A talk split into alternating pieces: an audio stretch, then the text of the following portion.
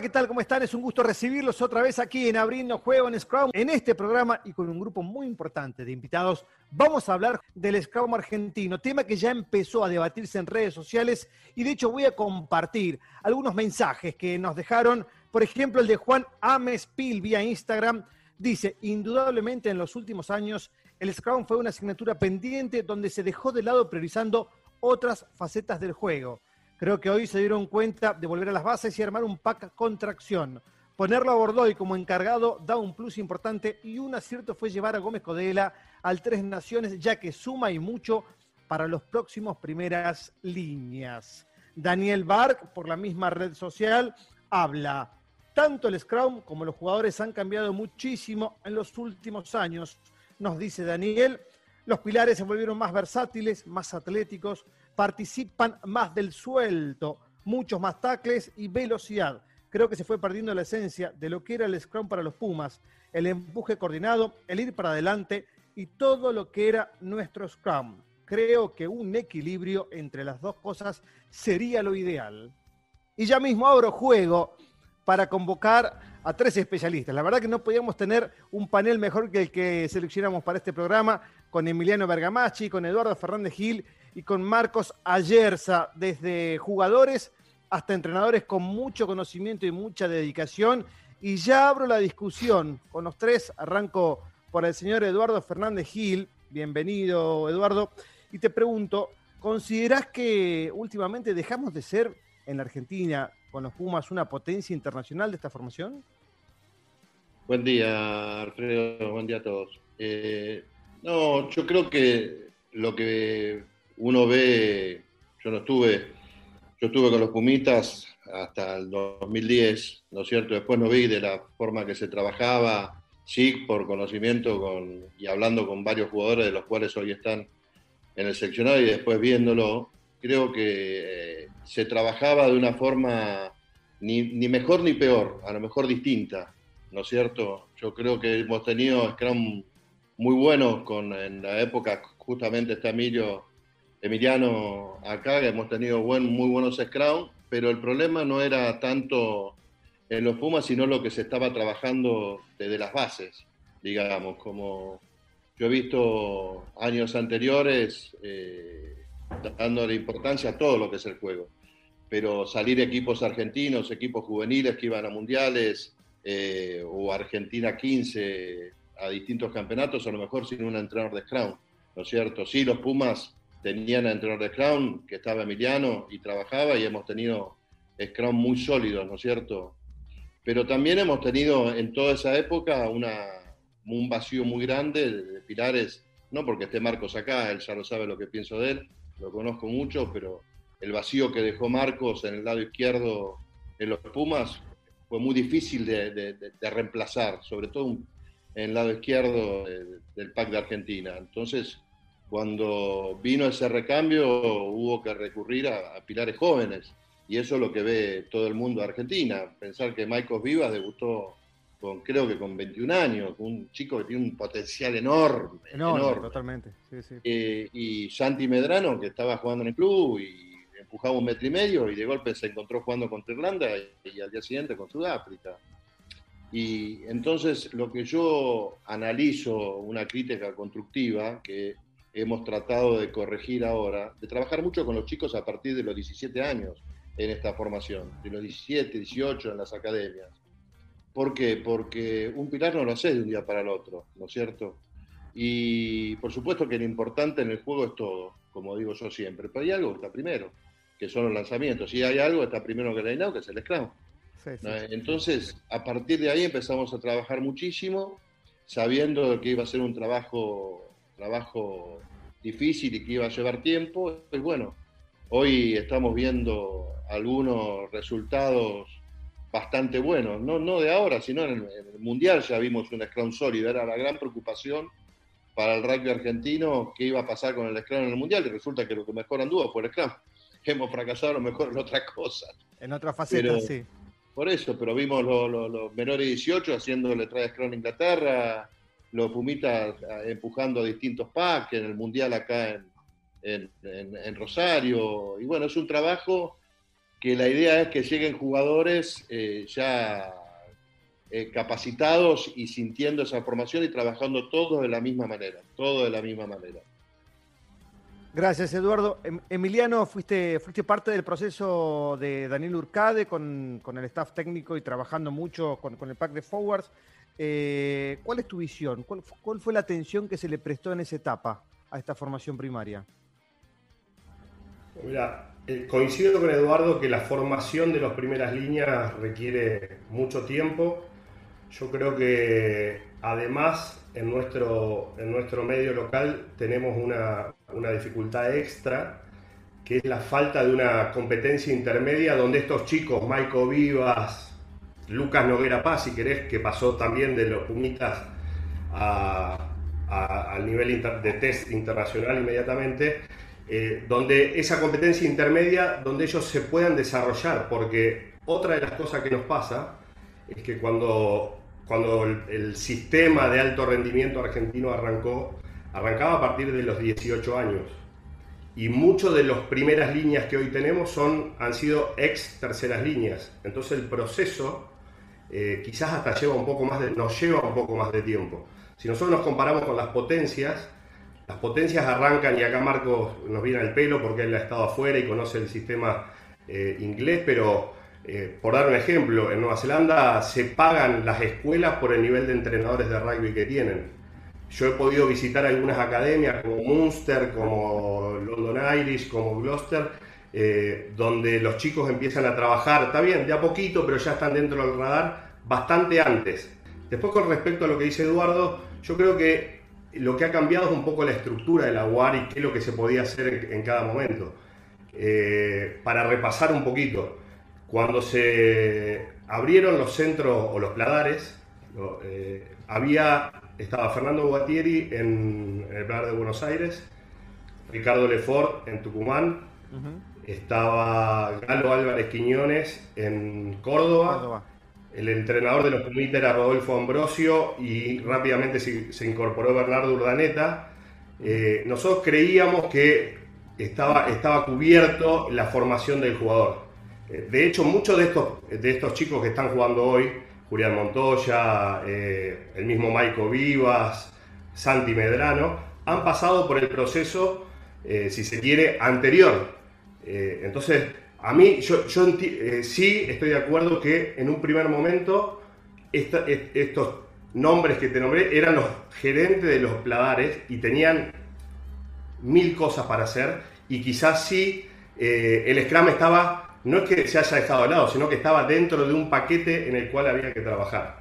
Eh, y, en, ese, en, ese, sentido te digo, yo no creo, Marcos eh, fue parte del proceso nuestro, quizás él puede dar, no creo que lo hayamos dejado de lado para nada, creo que eh, lo que siempre tratamos de hacer fue fomentar, lo que sí se tuvo que agregar fueron un montón de otras cosas que no teníamos y que había que dedicarle tiempo.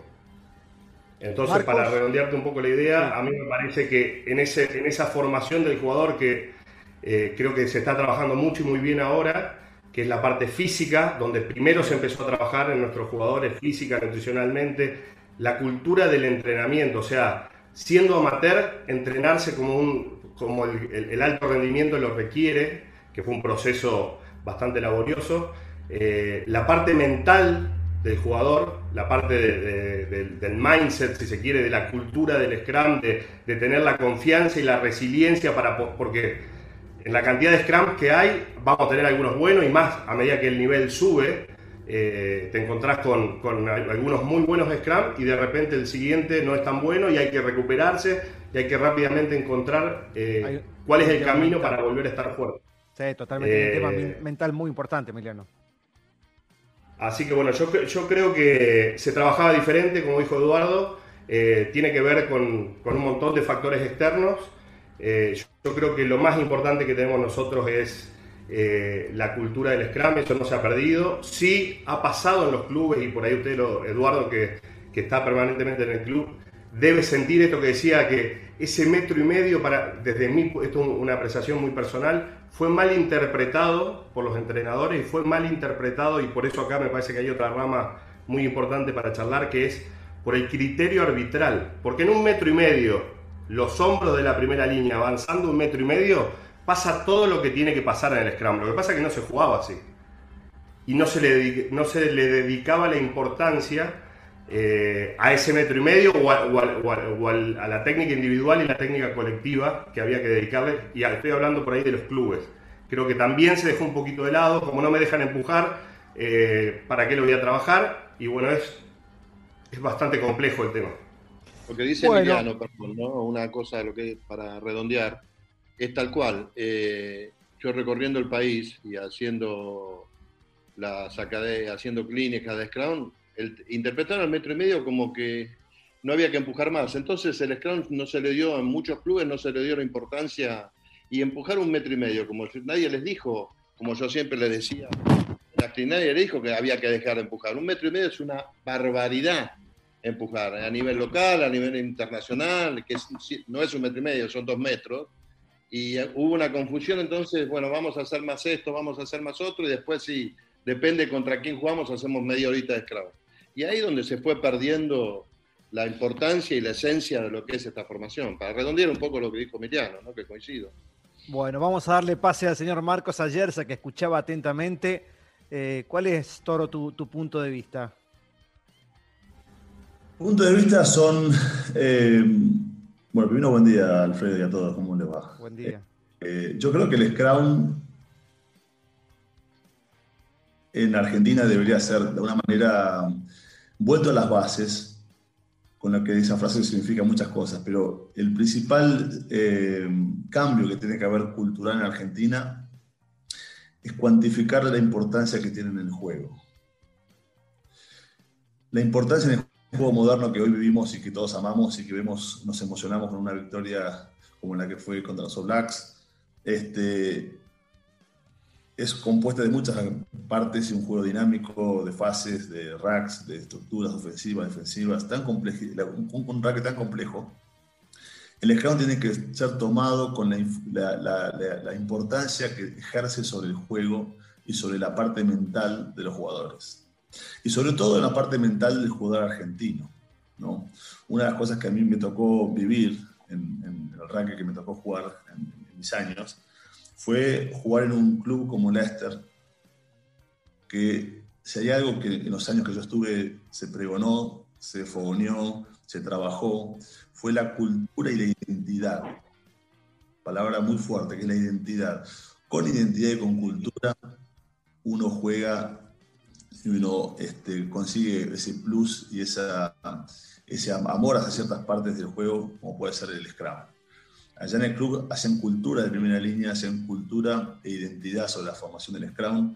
Este, y es algo que lo, lo, hemos mamado de chicos históricamente en Argentina. Y que poco a poco yo creo que fue lo que más se fue diluyendo, lo que yo he visto, por lo menos en los clubes que fui visitando desde que volví a, a la Argentina. Y es esa lucha interna que tienen todos los clubes entre cuánto entrenamos en el Scrum, tenemos el racket que está avanzado, es importante, sí, pero es un metro y medio. Este, y es un punto que a mí me gusta eh, siempre pensarlo abiertamente. ¿Por qué el Scrum, en los 5 Scrum que haya en el partido o los 25 Scrum que haya en el partido, es importante en el ranking moderno? ¿Y por qué yo necesito los 5 adelante o los 8 forwards con una identidad, un amor hacia esa formación que te convierte en un círculo virtuoso? En ese círculo virtuoso hacia el juego, uno puede luego ejercer el, el, estilo de juego que uno quiera. Porque para cualquier tipo de, de, de, estructura ofensiva o dinámica de juego que uno quiera ejercer, uno necesita la pelota, necesita golpear, necesita taclear, necesita racks, necesita velocidad. Y todo eso te lo da una mente vencedora en un, que, que son forwards con identidad, con identidad que aman una formación y como la aman y como la quieren, van a buscar los detalles, van a querer aprender. Y ese fuego es el que nos, que nos ha faltado históricamente en los chicos chicos, que por ahí uno le puede meter 300 horas de Scrum, o como se dice históricamente, del burro, de la máquina amansadora, pero eso no te da, te da comprender. Yo, una de las cosas que más me gustó en el juego siempre fue comprender el juego entender el porqué, entender la psiquis del juego, entender por qué amo algo, por qué me tomo una forma, o de otra? ¿Por qué el pie lo pongo un centímetro atrás o adelante de la rodilla? ¿Y cómo ejerzo la mejor presión adelante? Ese amor al detalle me llevó a querer ser mejor en esa formación, porque eso me, daba identidad. Esa identidad nos daba después una mente dominadora. Entonces, la expresión que hizo Mario este, la vez pasada con, cuando dijo Frankie, ¿no? de que siente el, el sentir el Scrum, es comprender, obviamente, el amor hacia la formación, la identidad con esa formación, pero también es entender el sentir de lo importante que es en la mente un pack de force. Convierte fortaleza siempre y cuando el pack lo comprenda, lo ame, lo tome como propio, se vuelva detallista. Y los 10, 15 o 20 minutos que, que eh, lujosamente formación, una o dos semanas, tenemos que trabajar de esa forma que sea lo más eficientemente posible. Por eso lo que decía el gordo, lo que decía Emi, trabajar de las edades juveniles, yo te diría infantiles, con los de desarrollo de este, que lleguen los chicos al plantel ya con una formación base donde uno puede trabajar esos 10 minutos si querés. Y después darle las otras, no sé, horas 50 a todas las otras partes del juego. Al resto divertidísimas que vas a tener un pack un pack fuerte, un pack que ama una formación, que es un separador y que te va dando este, impulsos de dominación durante todo el juego. Y en este programa, por supuesto que, ya lo dijimos en la apertura, es muy importante lo que opina nuestro público, con lo cual invito a Franco Giardina, pilar del INSE Rugby en Tucumán Club, que, vio nacer a, a, Ramiro Moyano, que no es pilar precisamente, pero imagino, Franco, ustedes tienen dentro del INSE, bueno, como en todo el rugby tucumano, una pasión muy especial por esta formación. Bienvenido y adelante tu pregunta para, este panel lujoso de, pilares que tenemos acá. Hola, buenas, ¿cómo están? Buen día. Hola Emiliano, hola Eduardo, hola Marco, hola Alfredo. ¿Cómo estás? Eh, bueno, con respecto a, lo que estábamos hablando, Alfredo, que decía sobre el sistema de, de la Aerocade a, actualmente el Scrum, eh, ¿por qué ustedes que estuvieron en esa era, por qué eh, eh, se lo, al Scrum se lo toma más como una plataforma de juego y no como un arma de ataque? Bueno, Franco, buena pregunta que haces. Este, mirá, yo creo que el Scrum como plataforma de ataque se está usando menos o se ha usado históricamente menos, principalmente porque lo más evidente la, la plataforma de Line muestra unas condiciones superiores, cuando te la defensa retraída y tenés más espacio para tomar, hacer movimientos y demás. Yo creo que habría que reformular un poco la, la, expresión, ¿no? plataforma de, lanzamiento de, ataque, sino plataforma de lanzamiento de ataque psicológico, de dominación. Y eso debería ser un poco cómo se debería conceptualizar el Scrum. Este, yo siempre digo que es un separador dentro de los momentos de partido, pero también es una plataforma de ataque. Vos tenés las pelotas, es un momento para poner a, tus, a tu rival este, en forma defensiva, de forma dominada, los cinco delante de los rivales. Por ende, luego lo que hagas con tu backs, con tu forwards o con, la estructura de juego que hagas, vas a estar dominante y vas a poder lanzarte mejor, vas a poder este, penetrar posiblemente en la defensa mejor, vas a tener pelotas más rápidas, como siempre decimos. Eh, yo, Franco, lo que creo es que nosotros, a ver, en un primer momento la calidad de la obtención desde el Scrum quizás no, era la, no, era, no tenía la misma calidad que el, que line-out, pero nosotros lo seguíamos utilizando eh, de la misma manera como plataforma para obtener la pelota y para tratar de dominar física y mentalmente al rival. De hecho, los partidos, me acuerdo de Sudáfrica, que ahí Vincent Koch no tuvo una buena tarde con, Marcos, algunos partidos con Escocia, con Inglaterra ya, cuando Inglaterra estaba le habían expulsado el win, varios partidos donde realmente nos pudimos imponer en el Scrum. Eh, después, en el medio, y no menor, estuvo la regla del juqueo obligatorio, eh, que nos hizo tener un periodo de transición donde nuestros jugadores no, no tenían una, es una destreza que es bastante eh, compleja de poder hacerla bien y de tener confianza para poder lanzar a tu pack en un intento de romper la inercia y además juquear la pelota que ahora es obligatorio. Eh, entonces en ese proceso tuvimos ahí varias, eh, varias progresiones Primero empezamos tirando al canal 2 eh, que golpeen la rodilla y vaya para atrás. Después nos dimos cuenta que eso nos levantaba la altura. Eh, pero bueno, hubo ahí en la última parte, si se quiere, de nuestra etapa un proceso de adaptación, un proceso de recambio, porque se fueron pilares. Lo primero que hablamos es del... Eh, hoy, hoy, si se quiere, la técnica del Scrum está bastante estandarizada. Creo que la diferencia la marca la preparación individual, colectiva y la mentalidad. Un poco lo que hablaba Marcos y, Eduardo. Eh, y, la, calidad de los jugadores que vos tenés ahí adelante es fundamental y eso lleva tiempo, eso lleva tiempo. Eh, entonces creo que eh, para explicar, y, para terminar, me parece que hoy, si vos me das a elegir, es mejor la, mejor la plataforma de ataque del Scrum que del, que del, line, del out. Emiliano, gracias. Franco, te, agradecemos mucho tu participación. ¿eh? Te mando un abrazo grande. Muchas gracias a ustedes por, por la participación y bueno, termina con toda esta pandemia y vuelve a jugar rugby, que es lo que, y ver rugby, que es lo que todos queremos. Y sigan sacando buenos pilares ahí. gracias. Muy bien, Franco, gracias. Eh. gracias. a ustedes, hasta luego. Bueno, y una de las grandes eh, inquietudes que, también caben sobre el análisis del Scrum, ¿no? Para, para poder repasar qué está pasando con esta formación y demás es qué pasa con el prototipo de primera línea, porque me parece que ha cambiado mucho. Vamos a escuchar a Daniel Urcade, que también en este programa hablaba un poquito sobre este tema. Yo eh, lo que digo, hay, muchas cosas, es un análisis muy profundo y no es tan, tan superficial. Eh, por ejemplo, te doy datos, cuando nosotros siempre tenemos esa posibilidad de hablar con los entrenadores de los otros equipos cuando terminan los partidos y preguntamos, hay una hay buen, buen, muy buena relación y los tipos son muy abiertos y siempre le preguntábamos cuando terminaban los partidos que habían analizado previamente de nosotros, cuáles eran nuestras debilidades, como para nosotros ir tratando de mejorar. Y el, y el, tanto en, Championship como en Super Rugby, ¿no? Y todos nos decían lo mismo. Con ustedes hay que tener paciencia porque en algún momento los gordos están en el piso.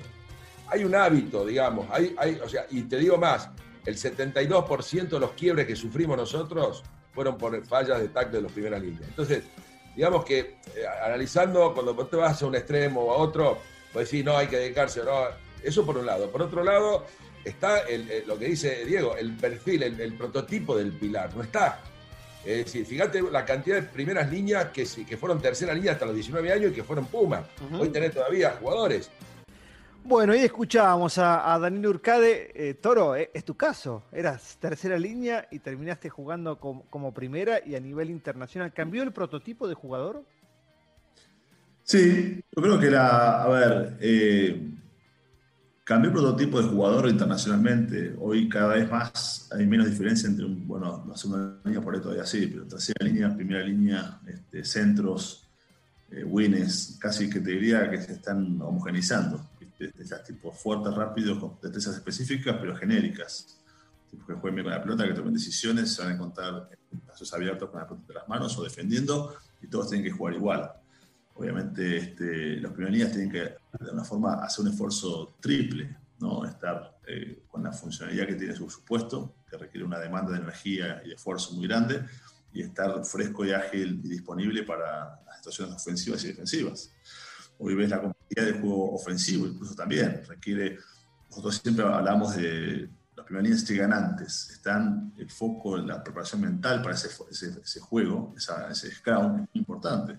Y luego tenés en tu cabeza las estructuras ofensivas, que cada vez son más complejas, y te giro el tercer rack, limpias y después me quedo en la estructura ofensiva, canto que estoy atrás de, Es un repaso mental, de un esfuerzo psicológico muy fuerte. Entonces, física y mentalmente los, jugadores modernos y las, primeras líneas tienen que estar adaptándose de una manera este, importante, ¿no? Y, físicamente lo que decías vos es, tal cual. Eh, a ver, idealmente lo que necesitas un poco es, eh, no sé, un ¿no? Pero necesitas tipos que jueguen 50 minutos, 60 minutos. Yo me acuerdo cuando jugábamos allá, que en los primeros días durábamos 50, 55, 60 minutos, porque pretendían que estés esos 50 minutos, 60 minutos en todas. Ahí arrancan los vicios cuando no tenés recambio, tenés que jugar 70, 75, y ahí te arrancan los últimos minutos y es la paciencia que la buscada, ¿viste? esperas a que los otros se cansen y, ahí cuando nos, pasó en el Mundial 2015, partido contra los All Blacks, ganando casi todo el partido y al final, minuto 70, de 65 mirábamos al banco y no quedaba nadie. Primer partido de la Copa del Mundo, sí. Claro, y entraba este, Lupita María Paz de, de, ala, este, otro de centro, y ellos seguían sacando a Sonny Williams que estaba en el banco, a Caíno que estaba en el banco, este, y ahí sí, bueno, te pasa lo que te pasa siempre, ¿no? La histórica este, limitante nuestra como tener, no sé, 120 jugadores de elite, ojalá algún día. Eduardo, encarando ya a, Francia 2023, que es seguramente el objetivo más importante que tendrá el staff argentino. Eh, hay pilares que, pilares y Júcar, no sé, Agustín Crevi, por ejemplo, que van a llegar con una edad 38 años, si es que por supuesto Agustín decide seguir jugando y, y es convocado y seleccionado. Se habla, el Toro lo sabe perfectamente, que la edad ideal de un primera línea son los 31, 32, 33 años hay un gap muy grande entre los históricos, un Gómez Codela, un Gómez Codela que volvió ahora con el Tres Naciones, un Agustín Crevi, y los chicos que vienen más de abajo, Maicon Vivas, eh, el mismo Medrano de, tu club. ¿Cómo se hace para, llegar de la, la, mejor forma en el punto de cocción ideal de un primera línea para, para Francia 2023? Pregunta. Eh, yo lo dije hace un año cuando estuve en el, en el, piso, en el programa, que me preguntaban cuánto iba a tardar el Scrum argentino en mejorar y empezar a ser un Scrum sólido y tratar de ser dominante. Y yo dije que había que tener paciencia, ¿no es cierto? Porque sé lo que se estaba trabajando y sé lo, lo, el nivel de jugadores que hay, de chicos de 19, 20, 21 años que están trabajando y están evolucionando muchísimo con respecto al Scrum. Hoy tenemos, hemos avanzado muchísimo, tenemos pilares como, vuelvo a repetir, como Vivas o como Medrano, que ya no tienen una responsabilidad total de ser ellos, eh, a ver si me explico bien, eh, de ser ellos porque no había otros, digamos. Tenemos la posibilidad de Nahuel Tetaz, que ya tiene varios años, yo empecé a entrenarlo en el 2009, creo, en el Mundial de los Pumitas, que era pilar derecho, eh, Frankie, lo mismo ahora Gómez Codela, que yo creo que fue una, una decisión muy buena de, de, convocarlo porque tiene toda la experiencia, también lo entrené mucho en juveniles. Entonces, eh, están eh, trabajando y haciéndose también con ellos, en las prácticas, en todo. Antes eran ellos, con, con, eran todos juveniles, digamos, a ver si se interpreta lo que te quiero decir. Sí, sí, sí, claramente. Y yo creo que vamos a llegar con una cantidad de primeras líneas con mucha experiencia, ¿no es cierto? Y con una mentalidad muy fuerte con respecto a lo que significa el Scrum y la importancia de lo que significa esta formación y los réditos que le da al juego y lo, y lo, que significa para Argentina, ¿no es cierto? El Scrum. Yo estoy convencido de que se va a llegar muy bien y que vamos a ir mejorando cada vez mejor y que hay muy buenos jugadores que a lo mejor eh, no se los ve tanto ahora porque no hay competencia, lo que han crecido. Hemos visto cuatro partidos de Argentina en el sudamericano, donde hay pilares, no quiero hacer nombres, ¿no? para no dejar ninguno afuera, pero hay, uno, hay un par de jugadores y otros que no han, no han estado, que los vamos a ver en poco tiempo en el más alto nivel, ¿no es cierto? Por supuesto que vos me hablas hoy de Agustín Crevi, me hablas hoy de, de Frankie Gómez Codela o cualquiera de esa edad, y me encantaría que lleguen hoy al, al, Mundial. Pero es difícil, ¿no es cierto?, con 38 años. Son casos muy extraños que llegan a, con esa edad.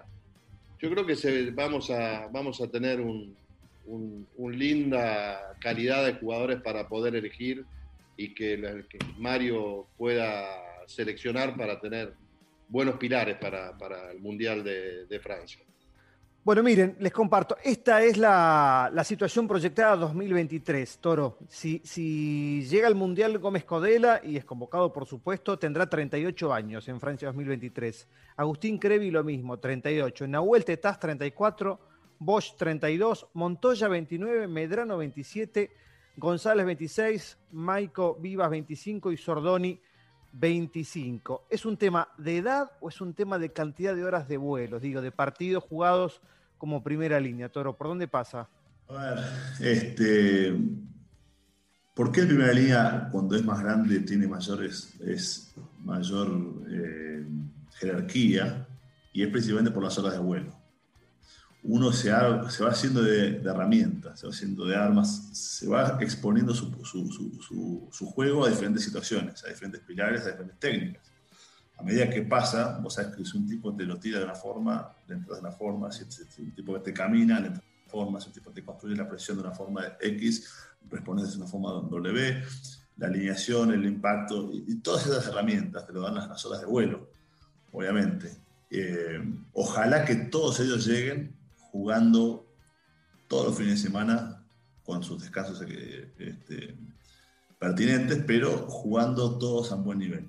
Si logramos eso, logramos un gran Mundial 2023 sobre la plataforma del Scrum, como lanzador, decíamos antes, de dominación psicológica para un equipo que sea dominante y ojalá aspire a ser campeón, ¿por qué no? Este, por eso, volvemos a la, a la ecuación nuestra histórica. ¿Cuántos de esos van a poder estar en un gran club jugando y la estructura actual permite por un poco más ahora que se abrieron a, Europa. Pero bueno, ¿cuántos van a poder jugar? Ojalá que todos, que se mantengan jugando. Si un Agus Krevi, 38 años, o un Frankie juegan todos los fines de semana en top 14, en la Premiership o en un Super Rugby, y van a estar en un buen lío para los entrenadores. Tipos con vuelo, con experiencia y con edad. Y luego lo que hablamos anteriormente, el físico de 38 años la velocidad, la reacción y la condición física por ahí disminuye un poco. Bueno, es el desafío. Yo he jugado con tipos como Brad Thorne, que a los 40 años casi jugaba en la Premiership, Copa Europa, a un nivel muy fuerte, porque su juego era otro, su juego era imponerse físicamente, golpear, estar, tener presencia, la famosa personalidad del equipo de los cinco adelante, y él era uno de los principales que marcaba esa personalidad. Ese era su rol, líder, capitán, no era capitán, sino que era líder de forwards, estaba, este, pero bueno, el desafío es llegar con esos nombres jugando al máximo nivel regularmente todos los fines de semana y, bueno, cuchillo y tenedor para Francia 2023. En Australia, además de Mario Ledesma, head coach del equipo argentino, está Andrés Bordeaux, entrenador especializado en el Scrum, y también, por supuesto, nuestro enviado Zuka Conti, quien nos comparte cómo se está trabajando en esta formación tan importante de cara al Tres Naciones.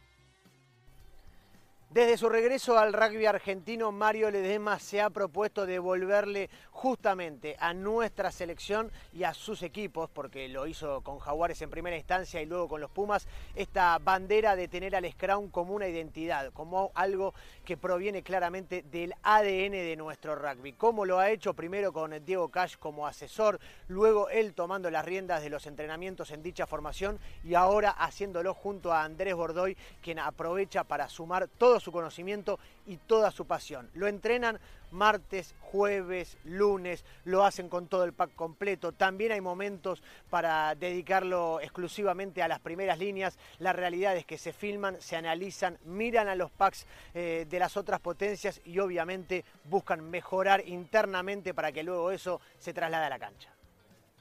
Muchachos, para cerrar, les quiero preguntar a los tres y, les comparto otra placa. Miren, esta es la, eficiencia, la eficacia que tuvieron los seleccionados en las últimas Copas del Mundo. Arranco por los Pumas. 2007, 95% de obtención.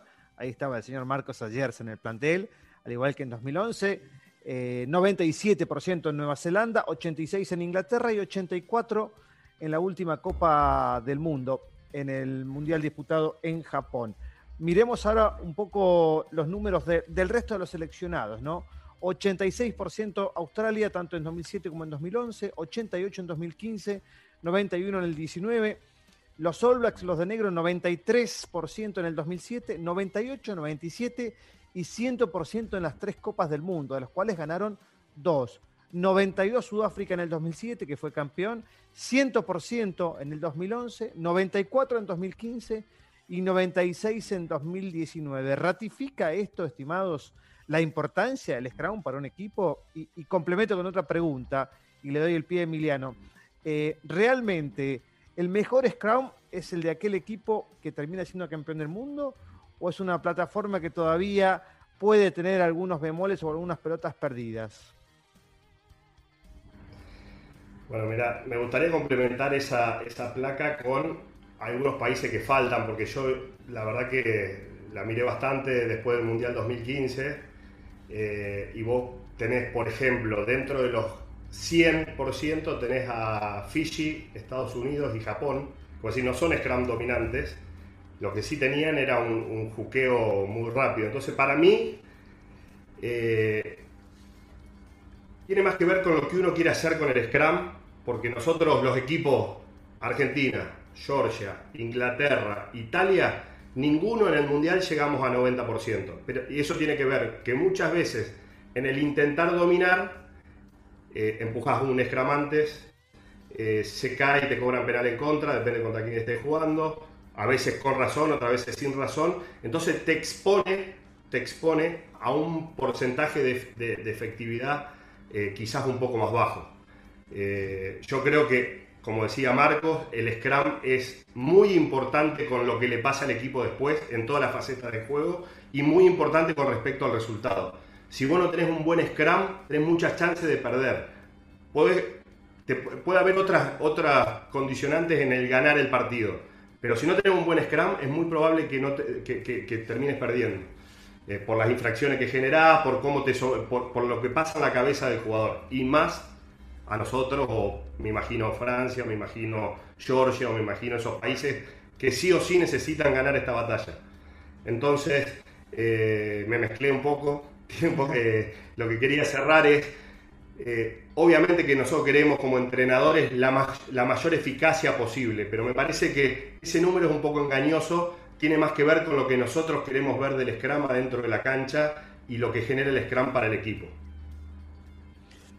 El mejor Scrum del mundo, ¿quién lo tiene, Toro, en este momento? Sudáfrica, por ahora. ¿Y los Pumas están muy lejos del nivel de Sudáfrica? Y los Pumas se lo tienen que plantear. tienen que querer ser los mejores el Scrum del mundo y tienen para hacerlo. Tienen herramientas. Tienen que construir ese círculo virtuoso. Darse confianza con los pilares que están ¿viste? con ir dominando la formación, como la dominan, le van a dar más, más importancia, más detalle, más estudio, más. No, no, necesariamente más entrenamiento, no es que tienen que entrenar 10 horas más de ground. Este, tiene para hacerlo, tiene para ir construyéndolo, este, tiene que creérsela. Este, hacia allá vamos, al mejor ejemplo del mundo, ojalá.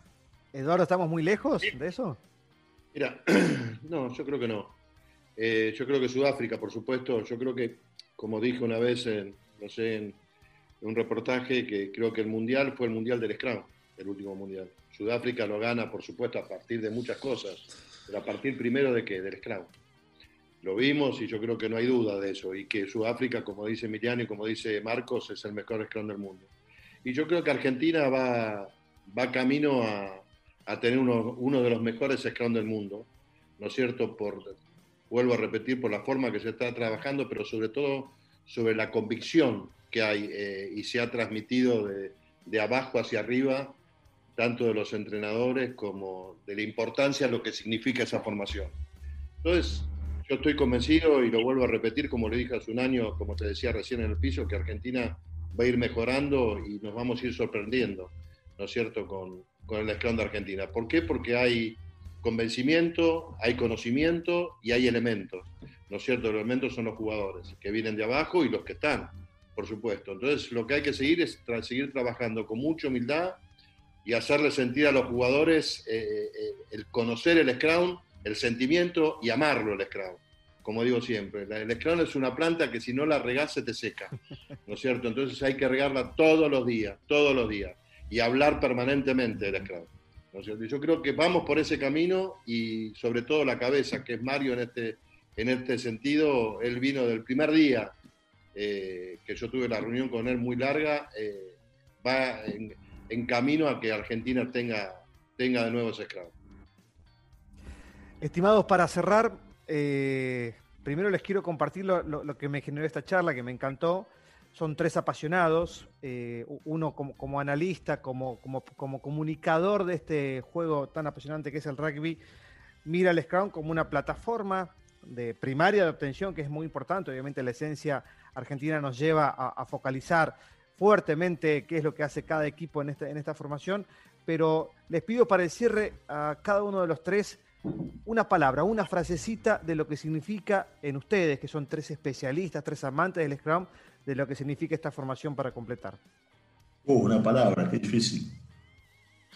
Y la, mi palabra de entrenamiento siempre es sinergia, pero ¿qué es el Scrum? Sinergia, sí, es sinergia. Sí, es la mejor palabra que sintetiza el Scrum. Emiliano, Yo voy por identidad. Eduardo, Yo, es difícil. Creo que lo importante en el juego es todo. Pero hay algo que está primero, que es el Scrum. Estimados, muchísimas gracias. ¿eh? Un placer haberlos tenido acá en este, en este espacio dedicado en abriendo juego en Scrum, justamente al Scrum. Un abrazo grande. Gracias, Alfredo. Gracias a todos. eh.